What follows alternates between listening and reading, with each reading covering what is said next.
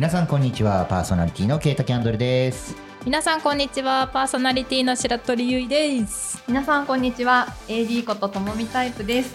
この番組は我らが住まい仙台でよく言われる何もない街のイメージを払拭すべく本当はこんなに面白いぜ仙台とみんなに言ってもらうためパーソナリティとともに面白おかしくさまざまな価値観から仙台を紹介していくそんな番組をいつもはお送りしておりますがえ今日は今日はじゃない今回は ゲストさんをお迎えする回ではなくパーソナリティ2人と私好みタイプで雑談する回でございます。お。8回目。はい。久しぶりだね。ね。フリートーフリーク会はね。トーク2回スキップしてるので。空いてるか。そっかそっか。そうなんです。いつもあの本編収録してそのまま2本撮りで、ああそうだね。ね、収録してたんですけど、2本ちょっとね都合がいろいろはい。我々も忙しかった。ですいません。ね 息切れしてる。ね、まあいろいろあるんですよね。はい。そういうことで、はい。そうなんです。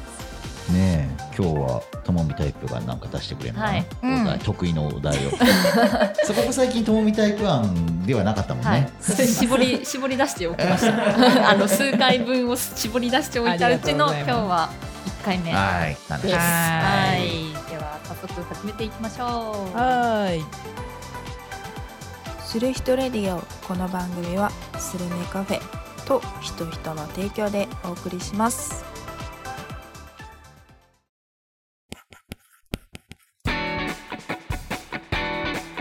する人レディオ。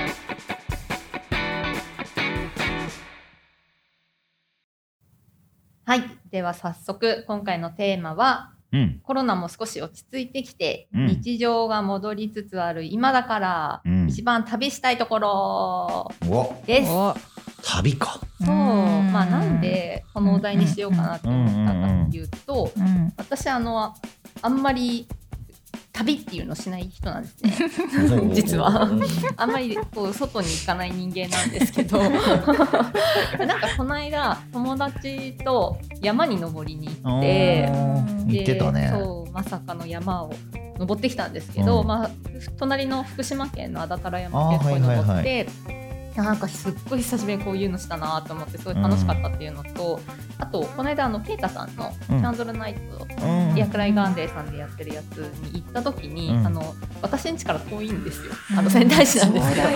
端っこだから仙台市の。そうだよね。そう遠いよね。遠いんですよ、うん。逆だもんね。そう。でほぼ山形だもんね。あっちまで行くとね。か1時間半はかかって、うんうんうん。でしかも私南の方に住んでるのでどうしてもその北の方ってあんま行かないから、うん。なんか久しぶりに上町とかに行っていうのもあって、プチ旅行だよね。そう。ねそうなんですよ。なんか遠足みたいな感じですごい楽しくって、うん。まあ、しお仕事で行ったんですけどね、うん。なんかすごいこ撮う影でね今回ねそうですあのそうです。共にタイプ依頼して来ていただいて、はい。すごいなんかこう久しぶりにそのちょっとプチ遠出をして、うん。なんかやっぱ楽しいなって思ったので、うんうん。今やっぱりこうコロナ禍で、まあ、今落ち着いてきてはいますけど、うん。やっぱりある程度制限がされてる状態が続いたじゃないですか、うん。なのでみんな今どういうとこに行きたいかなっていう、まあ、妄想ですね。妄想。妄 妄想を聞きたい そっかでもね本当に全国的にちょっと落ち着いてて、まあうんこれからね皆さん動き始めたらちょっとずつっていうのもしかしたらあるかもしれないけど、うんまあ冬もまあね本番で。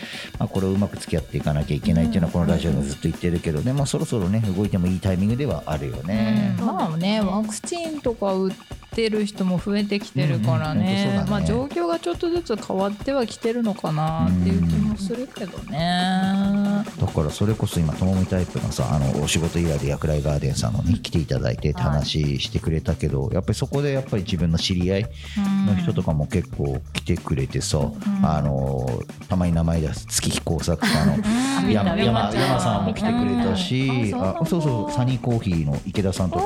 おあ来てくれたんだ。とルーシーとかも来てくれああ言て。ってた言ってた。いや本当久しぶりにうんだからコロナ禍で俺も出店を控えてたし、うんそういうとこに行かなかったからうん本当に会ってなかったの、うんその SNS 上ではねみんなこう活動してたりとか元気そうだなとは分かってはいたけど、うんやっぱ1年とか1年半うん。ぶりに会うとやっぱ嬉しいよね。うんそう そういうのをちょっと味わっちゃうと、ん。まあ、今日のお題にもつながるんだけど、やっぱこう自分から一歩飛び出していろんな人に会いに行きたいなっていうのはすごくあって、あーそっか。あるのよ今。そうか。そうそうそうすごいわかる今がチャンスかなってちょっと思ってて、まあ、ある程度お仕事落ち着いたら少しこう遠出したいなってのがあって東京かな僕は。うんうんうん。に行きたいん。で わかる。すごいわかりなんか近場だとさその山形とかさ福島とかそういうちょっとさなんだろうな。なんかちょっと面白いスポットに行ってみてとかさ、うん。美味しいもの食べてとかさ、うん。ちょっとおしゃれなカフェ行ってっていうのももちろんあるんだけど、東京に行ってこうね東京で仕事して長かったしさあっちにこう友達であったりとか仲間が多いしあとキャンドル関係者が結構あっちに多くいるのよ。だから今までだったら東京の代官山であのキャンドルナイトを3年連続でやらせてもらってて行くとやっぱりそのそう出たね。行ってた行ってた。だからコロナ禍でそのイベント自体なくなったしっていうのでもう行けてないからでそこで結構いろんな人に声かけてもらったりとか刺激をもらってた部分が強くて。わかるかる。うん。なんつうのかな。やっぱこうキャンドル東北でもやってる人何人か知ってるしもちろん。でももうなかなかねこういうバッティングすることもないしん。そのお話しすることももう減ったし自分から会って話っていうのももうないコロナ禍っていうのももちろんあるけどあんまり減ってるから東京でやっぱり活動してるその仲間であったりとかそういう人たちになって刺激を単純にもらいたいんだよね。なん。かどういう考えでいるのかとか。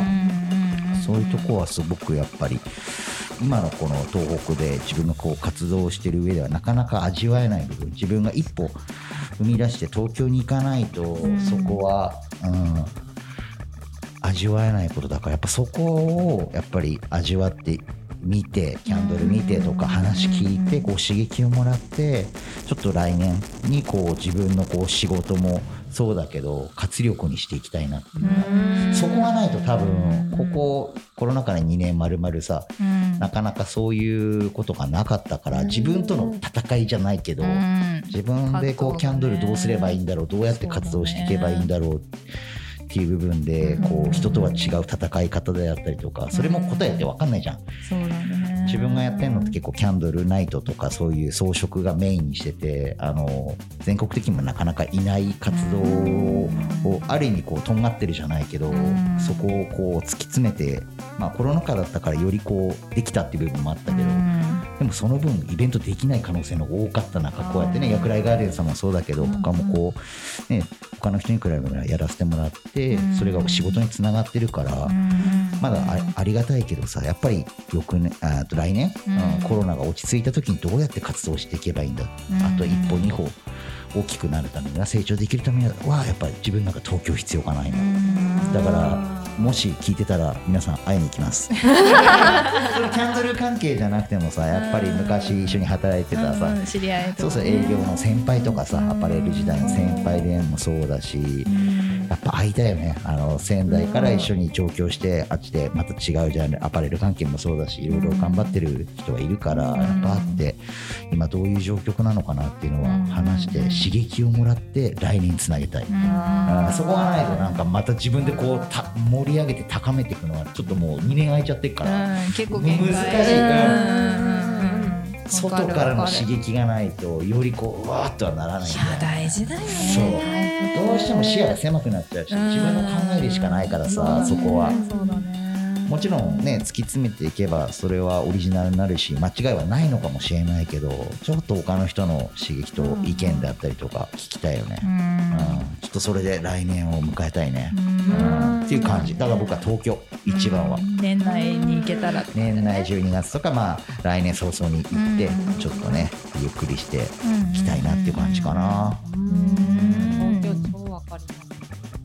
なんか私もなんか結構東京この話する時東京はあげようかなと思ってたんですけど、うん。なんかあの仙台とか、まあまあ、東北もそうですけど、うん。やっぱりそういうなんかアートとかなんかその刺激を受けるものってうん。なくはないけど、ん。なんか圧倒的な分母が多いのってやっぱ東京じゃないですいやか。そうなのだからなんか行けば当たるみたいな。そうなんかさ美術館とかもそうだけどそうそうそうそう。こっちではさあんまないじゃん。こっちでは来ないしさとかさアートの部分とかさそうそうそうそうそう。いうのなんかなみたいなってなんだよね。だからなんかこういつ行ってもなんかそういうのがある環境になうんなんか常にいたいっていうわけじゃないけどやっぱり自分で足を運んで自分でちゃんとこう選んで刺激を受けてうん。何かこう戻ってきた時に得られるっていうなんかその感じが全くなくなっちゃったっていうのがなんかやっぱりうん私も思っててうん。行きたい。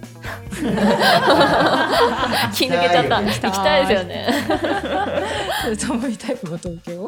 私はなんか東京もあったんですけど、うん。なんかこの間私あの 去年フリーランスになりまして、うん。あのまあ、かなり自由な身に、うんどこにでも行けるような身になったっていうのもあるんですけど、うん。なんか今年たまたまななんだったかな？なんかこういろいろきっかけがあって、うん。あの新卒で入った会社の同期とあのオンライン飲み会をしたんですよ。で、まあ、十何年前だろう15年くらい前なんですけど、まあ、某楽器屋さんで全国にお店がある会社で、まあ、私は5ヶ月で辞めたんですけど。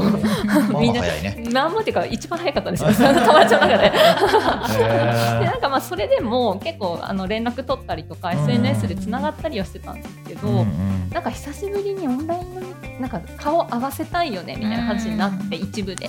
でそこから全然連絡取ってなかった同期の友達とかも集まって6人くらいでなんか久しぶりに顔を見て話したんですね。でまあ本当に12年ぶりくらいに話す友達と相当ぶりだね。そうなんですよ、うん。まあ、なんか最近話してて友達もいたんですけどなんか本当にみんな全国に散らばってて、まあ、仙台私と、まあ、もう一人今あの仙台出身だけど関東に住んでる友達もいて、であと横浜に行ったりとか金沢に行って、へー金沢であとは島。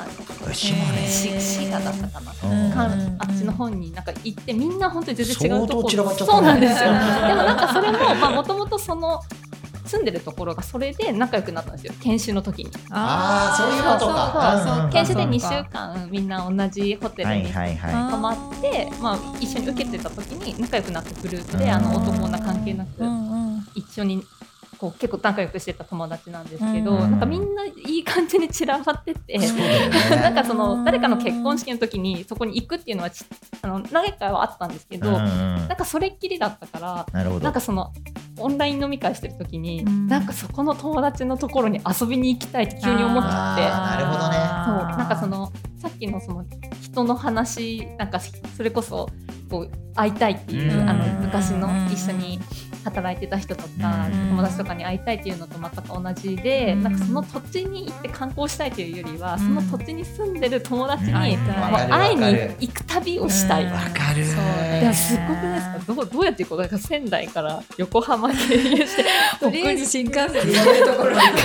車じゃ島根まで車きついな。遠いよ 映像撮ってさ、ドライブレコーダーでやつで毎日これ文字書いてあげてくださいよ。なんじゃないか。何日かかるんだろう でもなんかそういう旅をすごいしたいなって思ってなんか観光ももちろんしたいんですけどなんか普通にもう会いに行きたい友達に。わかる。観光は二の次だよね。そうですね。プラスアルファでね。うんそうそうわかるわそういやでもそうだよね。なんかそういうせっかく全国に散らばってる友達がいるからこそできることだし、うん。なんか今の自分の働き方がようやくそういうふうに解放されて、なんかいつでも行ける。自分でね調整すればいつでも行けるから、ね。なんかそれをなんか生かさない術はないかなと思って、うん。なんかコロナが明けたらそれをなんかいつかしたいなってずっうん。とこの時から思ってます。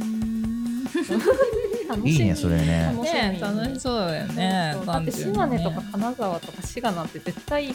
ね。島根は島根。遠くに住んでるとなかなかね行かないですよね行く機会もちょっとないしでもイメージがそうそこに何しに行くって言われたら、うん。まあなんかちょっとこう想像つかないような県にうん。友達がいるからこそなんか行けるかなと思って。島根なんだっけ？なんとか神社。そうそうそう。社とか。ああそうかしか思い浮かばいないんですけど。でも見てみたいよね。そうでもなんかそれもなんかあるじゃないですか。でもそれ友達が住んでるから調べるけど、いなかったら調べないっすよね。そうだよね。多分なんかもう全く東北と文化違いそうだよね。違うと思う。東北人にとってまだ関東エリアとか大阪レベルはうん。なんとなくなんとなくね。ね想像はつくけどそっちはさより南ってなるとさいや全然違うよ、ね違うよね。なんかどうやって仲良くなったんだろうって思いますね 今思えば。なんか一番最初に仲良くなったのがその男の子なんですけど、うん。なんかなんでこのでしかも一番北と一番南の、うん。なんか全然文化違うのになんかすごい仲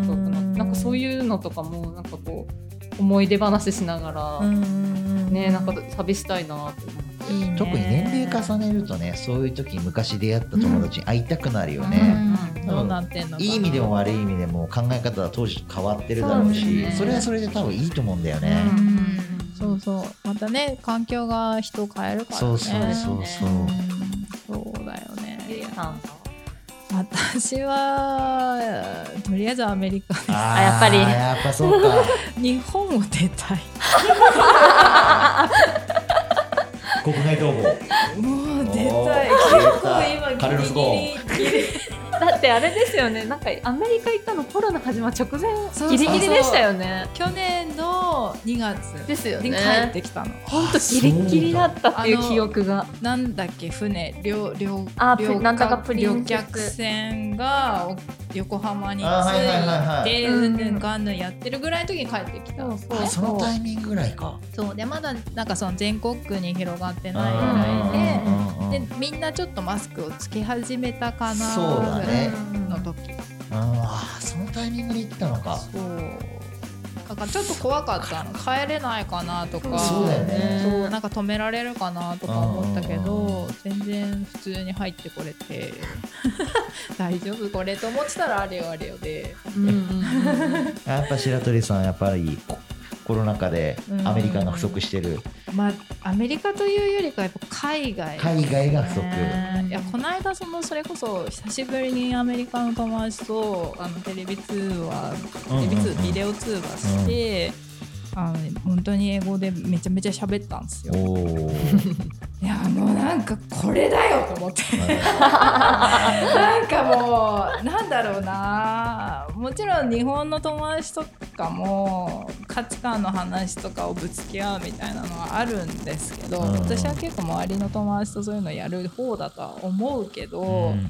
またちょっと違うんですよあね。ー違うのか。海外の友達とそういうもうもうそもそも文化が違うから、うんそこからしてこう考え方が違う中であでもそういうのは私も分かる部分があるよとかっていうのをこうしかも日本語じゃないじゃないですか。英語で喋るっていうのがもうそれだけでかなり刺激あ高いそういうことか。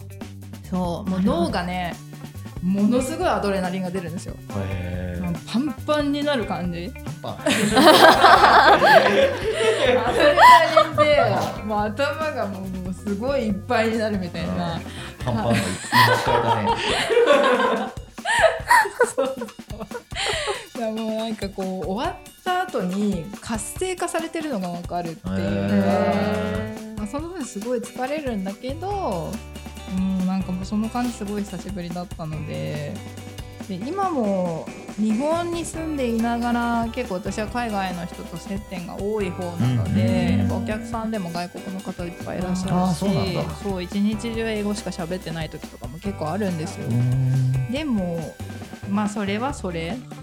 で海外に行って海外の人と話すっていうのはまた全然違うので、まあなんかそれが今不足してるなっていう感じ不。足の話になっちゃうね。行きたいっていうか、そうだね。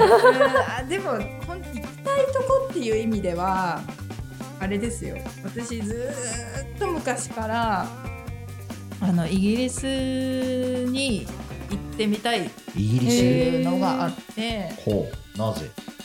イギリスの文化にものすごく興味が昔からあったんですよ。うんうんで、まあ、ちょっと日本とも近いような感覚を持っていながらしてまた歴史がまた全然違うっていうことと、まあ、やっぱ音楽だったりとかあと洋服とかの文化ですよね、はいはいはい。古着屋さんとかもたくさんあるしまあなんかこう自分の好きなものにかなり近い感覚を持っている国だなっていうふうに思っていたので、でまた英語圏だけどアメリカと違ってヨーロッパだからその辺もまた全然アメリカとこう文化が違うっていうのを体験してみたいなとは思ってて。なんかもうコロナになってさあの気軽にまず行けなくなった、はい海外はい。そうだもそうだねし、行きたいところに気軽に行けなくなったってこの現状を踏まえた時に、またいつどうなるかわかんないじゃない？うん。そうそうそう、ね。だからさ今までみたいにさいつでも行けるやっていう感覚がもうもはやないじゃそうなんだよね。ん、ね、どこに来確かにてもさ確かにだから行きたいと思った時に行かないとやっぱダメなんだよね。ってすごく思って、あもう本当どうぞってなったらどうぞ 誰が？いろんなことがとりあえず落ち着いて。あ環境が揃ってれば。各国々がさあどうぞってなった時にもうバーンってお金払ってチケット買って行っちゃわないと絶対ダメタイだミング逃しちゃうかもしれないそうそうそう、もういつ本当これがコロナが落ち着いたからってじゃあまた今まで通りにいつでも OK になればもちろんいいんですけど、今度はじゃあ全然違う何かが起こってそれこそまた行けなくなるっていうこともこの先々あるかもしれないじゃないですか。そうそうそうそうね。だ、時代がもう本当に何が起こるかわかんないね。ね。時代だから。だからやっぱり行きたいと思うなら行ってしまえっていうのが大事なんだなって今はすごい思ってます。旅っていうね今回テーマだとしたら。うん。旅そうね。そうね。そう旅。純粋に旅だったらイギリスですね私は。えー、どこだろう？あったかいとこ行きたい。南。うん、なんかベタだけど沖縄。とかタイとかなんかそういうこう圏とか、そうそうそうそうそうそういうとこ行きたいかな。ちょっと英語が心配だから沖縄ぐらいがちょうどいいかな俺の場合は。ゆっくりしたいな。いいよね。とかねまあ温泉行ったりとかさ。そうですね。あそうだーね。りしたい。疲れてる。疲れてるかもしれないけど旅したいね。ねしたいですよね。旅したい。そうそう温泉い。いな。ね、そのさっきともみタイプもそうだし啓太さんもそうだし、まあ、私もアメリカに行きたいっていうのは友達に会いたいっていうのがまず第一だからアメリカなんだけど全くそれとさなんていうのかな見ず知らずの場所に行くうん。赴くっていうのはさ、人と会いたいを取っ払っちゃったらまたね、そうそうそう。またちょっと価値観が違うのかなと思って。おーまあその旅だからこそ見れるものだったり、うんうんうん出会えるものだったりっていうのがそれぞれにあるだろうからなんかそれはそれでまた違うのかなとは思う。沖縄行きたいやっぱり。あったかいとこ。そば食べいやたいね、あー、ソーキそば美味しいよね。うまいよね。わかる。やっぱさこっちでさねカップラーメン食べてもさっていうのさ違うんだよ 違う違う。あっちのはうまいんだよほんとうまいよね麺麺がね。麺から打して違うちたてじゃんそう。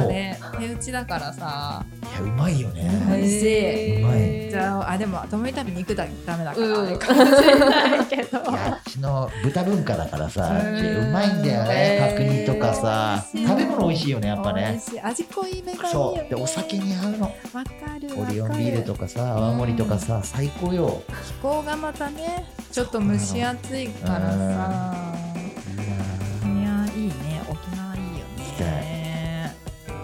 ホームタイプはその旅。旅。だ。誰かに会いに行く旅ではなくて単純に旅。旅。と人とは取っ払って旅だとしたら。私長野に行ってみたくって。えー長野？なんかすっごい理由変なんですけど私たまに暇な時にアプリのゲームで都道府県のパズルやるんですね。それ？ですごい面白くって、うん。あの都道府県のあのその例えば宮城県だったらその宮城県の自治体を全部パズルでこうはめていくっていうゲームがあって、でなんか長野がすごい難しかったんですよ。で長野がなんかそのなんか本当にあそこって海に接してなくて山だけなので。そもうそもが。なのでなんかその山山のヒントがないんですよ地図のなんかパズルできな。あーなるほどね。でなんかそれですっごい時間かかってもうクリアしたいがゆえにめっちゃやってた時期があって。そしたらなんか長野のことがどんどん気になってきちゃってななんかその長野ってちょっと面白い面白いっていうかその、うん。なんかそれの昭和バージョンっていうのがあってなんか平成の大合併する前のなんかそういうパズルもあって、なんかそれやってたらなんか長野のもともと長野の村だったのに、平成の大合併で隣の岐阜だったと合併したなんか村があるんですよ。でなんでここは、このすごいちっちゃいんですよ。でなんかその長野に吸収されるのかなみたいな感じなのに、うん。なんでその県をまたいだんだろうとかっていうのをなんか考えてたら、長野にすごい興味が湧いてきて でなんか長野行きたくなっちゃって。えー。なんかその友達が山登る友達がいるんですけど、その友達もその長野にある山登ってたりとかしてその山の知識がちょっとついてきたっていうのもあるから、なんかすごい長野行きたいって 今思ってます。でもあったかい時。そうだね。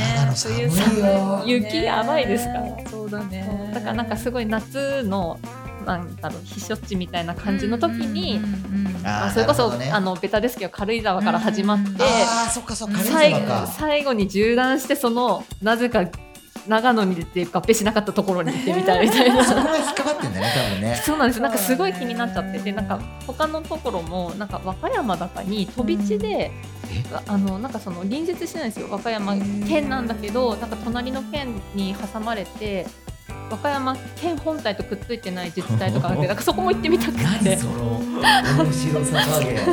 いやなんかそういうのをなんか地理でべ勉強っていうか遊んでたら、なんかそこの土地に興味が湧いちゃって なんかそこに今なんか他のところいっぱいありますけど今一番行ってみたいのは長野。えいやもうすっごい面白いんですよそのうん。パズルが。ー。勉強にパズルの話になっちゃう。勉強になるし。えゆいさんは。え？どこイギリス。ああゆいですか。そうだそうだそうだ。そうだった。なんか順番で回して回し始めたら失敗する。やっぱダメだ。言ったけどと思って。あそうだったみたいな。しかもメモまでしてたの。そういうタイプあれじゃない。の、あの今回これうん。のテーマをやるってあたって個人のインスタグラムで、なんかどっか行きたいとこありませんか？みたいなのをアップストーリーかなんかで上げてなかった、ちょっとだけお返事をいただきまして、うん。まああのやっぱりねあのまさに私たち最初の話した理由なんですけど、うん。まあ、やっぱり2年実家に帰ってないから両親に会いたいとあかどどこに住んでる人？ちょっとそこまでは分かってないんですけど、まあ、やっぱり遠いんでしょううね。ん。とかあと私のあの普通にリアルな友人がアメリカに住んでて、うん。まあ、日本に帰ってこれてないっあーそっか。ていう、ああそうだよね。普通に一緒にひなの行きたいねみたいなあ話をしてあとですねあの一人ケイタさんの胸の中に旅したいっていう誰よ。誰だと思いますか？誰？ー山さ違い違います。その心の中を旅して不純な気持ちを学びたいそうですん不純な？え知ってる人？あ絶対してます。え？ニッチャーの兄貴？あ違います。ヒント。私の家の近くの人です。ああストロベリージャムさんか。あそう正解。ストロベリージャムさん？そうそうそう。レザー作家さんお酒とか作ったもみタイプの本当ご近所らしいよね。同じ町内に住んでるそうっていう。そう俺は同い年なのよ。ケイタさんの胸の中に旅したいって。言いましたあーでも理由理由が不純な気持ちを学びたい。やりたいの。不純じゃないのかなって思ったんですよね。そうだよ不純？ねまあ同い年40だしね独身だしねお互い多分難ありだから多分あり。でもねちゃんとした真面目な返答もいただいて。今だ不真面目ってこと。そうそうそう。そう真面目バージョン不真面目バージョンをいただいていただいて。てうん。なんかね函館？函館？そう。でなんかその自分の気持ちをリセットするときに、うん。あの街をフラフラするっていうのがあえー。ジャムさんの。ーいらっしゃるんだ行きたいところ旅したいところ、あるよね素敵ですよね。リセットしたい。リセットしたい。そういう場所。アメリカですか、私はアメリカですね。そういうのを言い言いたいって思ってこれいただいた時。にあかっこいい。リセットかいいね家家の中だなみたいな。旅じゃなくて家の中じゃんみたいになっちゃうから。あでもなんかリセットちょっとリセットと違うかもしれないけど、まあ、コロナ前とかたまにねこうお仕事もそうだしプライベートで遊びに東京にね行かせてもらって友達と飲んで語り合って二日酔いでホテルチェックインしなきゃいけない。でも次の日もあるもう動けないと思ったら昔あの学芸大学駅っていうとこ最寄りの駅だったね。でそこの近くにサウナがよく行ってたのよ。でまあ遊びに行って二日酔いでね、と何も約束しないでもうあふらふらする元気もない。そうすると俺はそのサウナに行って、うん。俺は何をしてんだ東京でって思って 頑張ろうってリセットされてた。のを今思い出した。そこのサウうん。ナなんかよくやったな昔もよくす、うん。ね、ここで仕事してる時にうん。先輩とか友達もそうだけどいろいろな愚痴も言った夜もあったけど、こう夢を話した夜もあって結局飲みすぎちゃってってうん。結局ねあーでサウナで汗流して酒を 流そうみたいなやってたなと思うと当時とやってる仕事の内容は違うけどうん。やっぱり東京でやってたことすごく今につながってると思うしうん。あー当時のことを思い出しつつもやっぱこれでまた地元に戻ってやってる仕事は違うけど頑張ろうっていうふうに思うね二日酔いで、えーサウナ。リセットする東京ね学大の。でもねそういうねそういう場所がそうサウナね南で 汗流すっていうのが一番かな。なるほうんどそうだな。あるよね。あるある。なんかスポット的にあるあるんだろうなおのおのな。あると思うよ。うん。みんな。それを我慢してきてる約2年なんだよね。ね。みんなね。長い長い。長い。結構は本当この期間そうだね。丸々2年、ん。来年年明けると本当に丸2年じゃん、うんそうだよね。丸2年だよね。2年目だもんね二今ね。今2年目です。で次の年で3年目になるんだね。そうだから去年の多分その中国とかのやつはそろそろ多分なんかざわついててうん。だよね。でうん。こう全えーと世界にこう広がってきてうん。で日本でもってなったのは去年のさっき白鳥さんも言ったけど2月去年だっけ？去年だよね。去年です去年去年か、うんうん。そうかそうか去年のもうに2020年だ。そう。そうかそうか。そうか 2, 月とかそんくらいからちょっとずつそう中国で怪しいなってたのがささっき見た船が来て。あ1月これは？そうそうそう。うん。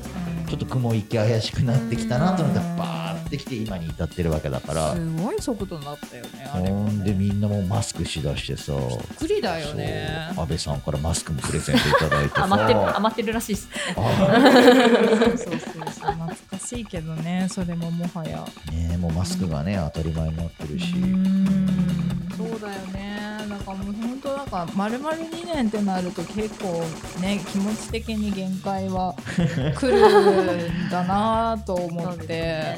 そうだね。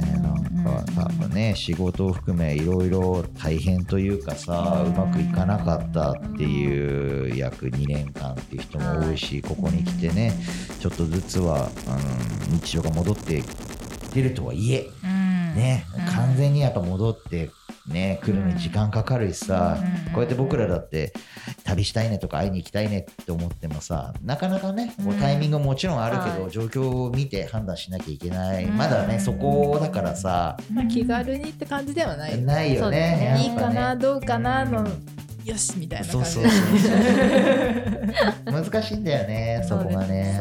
でもそういうちょっとポジティブじゃないけどさ、うん。楽しいことも考えてもいいうん。タイミングではあると思ううんうん。から、そうですね、もう完全にダメですよっていうタイミングじゃないから、うん。ちょっともうね全てのことポジティブになってまあダメならダメで仕方ないからさうんっていそう時だよね。うん。とそう。そうなんだよな。はい。ね。まあということで、うん ということでしたよ、トミタイプが。まとめ方がわからないけど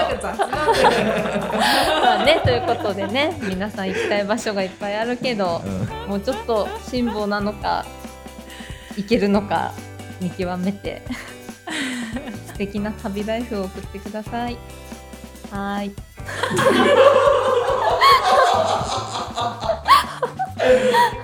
はーい。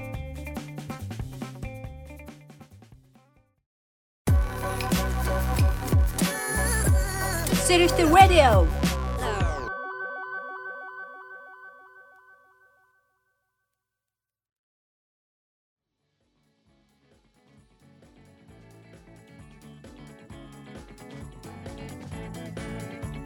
はいエンディングです。はいエンディングです。はい。お疲れ様でした。お疲れ様でした。ゆるゆるです。久しぶりのゆるゆる感ですけど。いや楽しかったよ。なんか。なんかこうちょっと旅行熱がより深くなった感じだよね。うん。行きたいなっていう。はい。うん新幹線乗りたいなって気持ちになったね。東京人いっぱいいるなとかさ。言い言いたいですよね。そうだよね。本当本当。ね。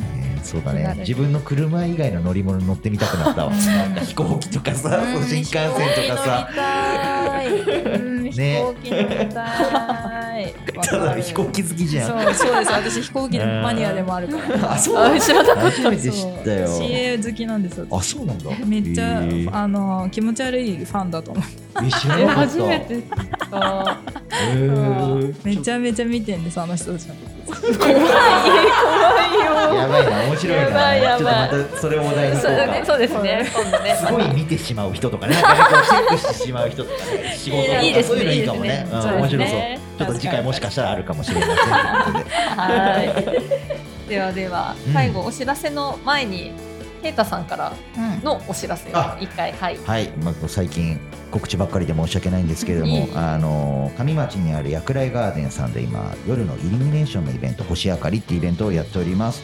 で、僕があの薬来ガーデンさんの教会がありまして、そこで期間中星明かりの期間中11月の21、22、23これが僕の最後のあの薬来ガーデンさんの今年のキャンドルナイト最後になりますので、ぜひ足を運んでみてください。で前回も言いましたけれども私おりますのであのこの「する人ラジオ」のステッカー常に持っております。ぜひ聞いてますよって言っていただければあのプレゼントさせていただきたいし、うん。励みになりますので、そうですね。ぜひそのステッカー目当てにあの星明かりの方に ぜひぜひお越しくださいそれこそちょっとね上町プチ旅行になると思いますのでうんぜひぜひお越しいただけると嬉しいと思いますよろしくお願いします。はい すごい素敵なキャンドルナイトありがとうございます。ね、はい幻想的だよね。うんあれはねやっぱりちゃんと生で一回そう生の方がいいんだよね。写やっぱり真だと難しくてね。でまだね山の空気が澄んでるからそうね。そうですすごく綺ね。麗だと思うので。ぜひおい。はいしていただければなと思います。うんはーい。では最後にいつものお知らせを今日は私が読み上げたいと思います。はいお願いしますはいこの番組ではリスナーの方からの番組へのご意見、ご感想、そしてコーナーへの投稿などを募集しております。コーナーないけどね。本当だ。メッセージはする人ラジオのメールアドレスでお送りください。メールアドレスはする人ラジオ at gmail.com する人ラジオ at gmail.com です。えーする人ラジオは各種ポッドキャストアプリ、ひとひと YouTube チャンネル、ひとチューブにて配信をしております。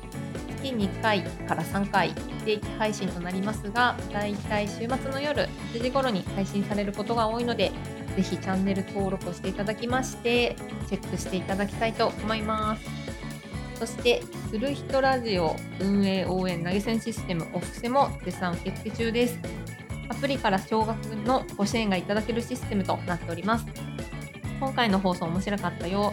今後も頑張ってねと思った方はぜひお布施いただけると私たちスタッフ喜びますのでぜひお願いいたします。お布施いただいた方には番組特製のステッカーをメンバーのコメント一言が多分その得てある何かと 一緒に、えーお送りしたいと思いますのでぜひ皆様ご支援お待ちしております。お布施へのアクセス、ひとひとホームページにてご確認ください。